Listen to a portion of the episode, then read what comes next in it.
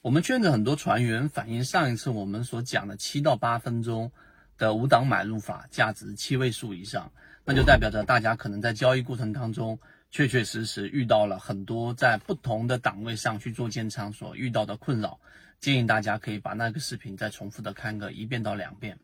那我今天要给大家讲的话题呢，其实我们的五档买入法以及圈子给大家交付的不同的这一种框架和买入和卖出。的在交易过程当中的一些理性的标准，全部来自于大家可能不太在意或者不太重视的两个字，叫哲学。今天我用三分钟给大家去简单的聊一聊，可能我们从来没有思考过的哲学的作用或者哲学的一个问题。首先第一点，我们先把这一个重要的结论告诉给大家，那就是哲学它从来都不是一个理念，也不是一个概念，它是一个行动。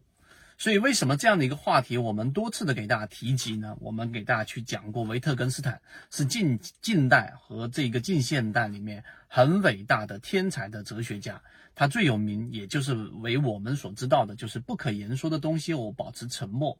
这句话的含义呢，其实很深。今天的时间没办法拓展给大家去说，但是你要理解的是一点，刚才我们所说的，这也是维特根斯坦所提出的。哲学它是一种行动，它并不是一个概念或者是某一个理念。那他也提到过，哲学从来都没有提出任何的这种命题，或者说呃一个结论或者一个概念。他要做的事情是帮我们理清这个命题，或者说这个概念是可以言说、可以理解、是有逻辑性的。另外一个呢，就是我们呃所说的它不可理解、不可言说的部分，这是第一个。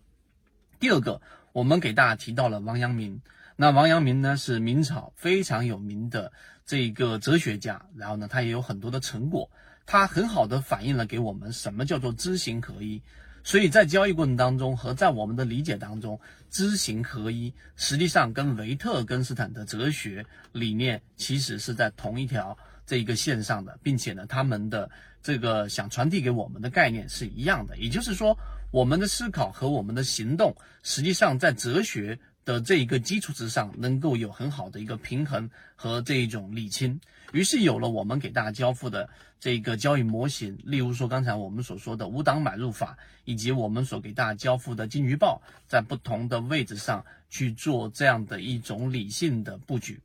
所以通过这两点给大家去讲明白之后，大家就会发现最近很流行的一一个这个呃。呃，一个网络上的段子说，很多人脱下了孔乙己的长衫，大致的意思就是，呃，当然它源自一个例子，就是一个学哲学的一个研究生，然后呢没办法找到工作。那这个话题也是触发我们录制这个视频的原因，就是学习哲学真的没有用吗？学习哲学真的没办法给自己去创造很好的收入吗？啊，至少圈子。觉得，我觉得恰恰相反，所以作为最后的彩蛋，我们告诉给大家一个很重要的一个举例啊，这个举例是什么呢？维特根斯坦在他的逻辑哲学论里面有提到，那就是其实很多时候我们的行为是被我们的语言所主导的。这个王阳明也说过，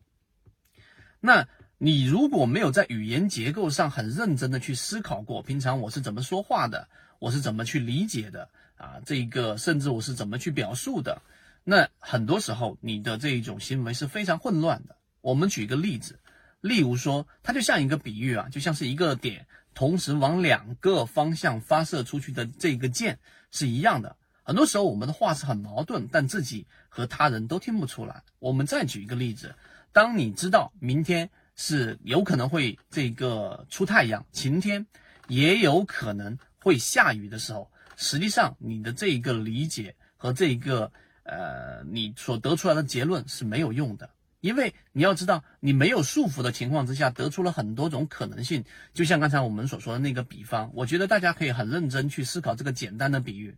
所以，当你明白这个明天有可能是晴天啊，也有可能是这个下雨天，这个时候，你的这个认知和你这一个理解实际上是没有任何的价值的，在交易当中。就是我们常说那个段子啊，专家告诉给我们，市场明天要不就是上涨，要不就是下跌，要不就是盘整。其实这么花了三分多，将近四分钟、五分钟，我们给大家所说的就是，你如果要想在某一些事情上能做到这一个做成或者成功或者做得更好，那么实际上你要做的不仅仅是在事情上去磨练，更应该是在你的这个通过哲学把一些模糊的概念、理性的概念去进行划分，然后在理性的概念上去做更加详细的这种拆解，最终指导自己的行为。所以哲学非常有用。我们在这一次的知行 AI 里面，我会不断的把类似这样的关于哲学当中能够对实践当中产生很大推动的这些结论、概念、成果，然后我们帮大家罗列出来，并且呢把它运用到实践当中。我觉得不仅仅是交易，会有很大的辅助。所以这一次知行 AI，我投入了非常巨大的精力，也希望大家能够从中有所收获。好，今天聊这么多，和你一起终身进化。今天的分享就到这里。想要进入圈子一起进化学习，可以加我朋友圈 SD 八幺八幺二，有完整版的视频专栏分享给大家。希望今天的三分钟对你来说有所帮助，和你一起终身进化。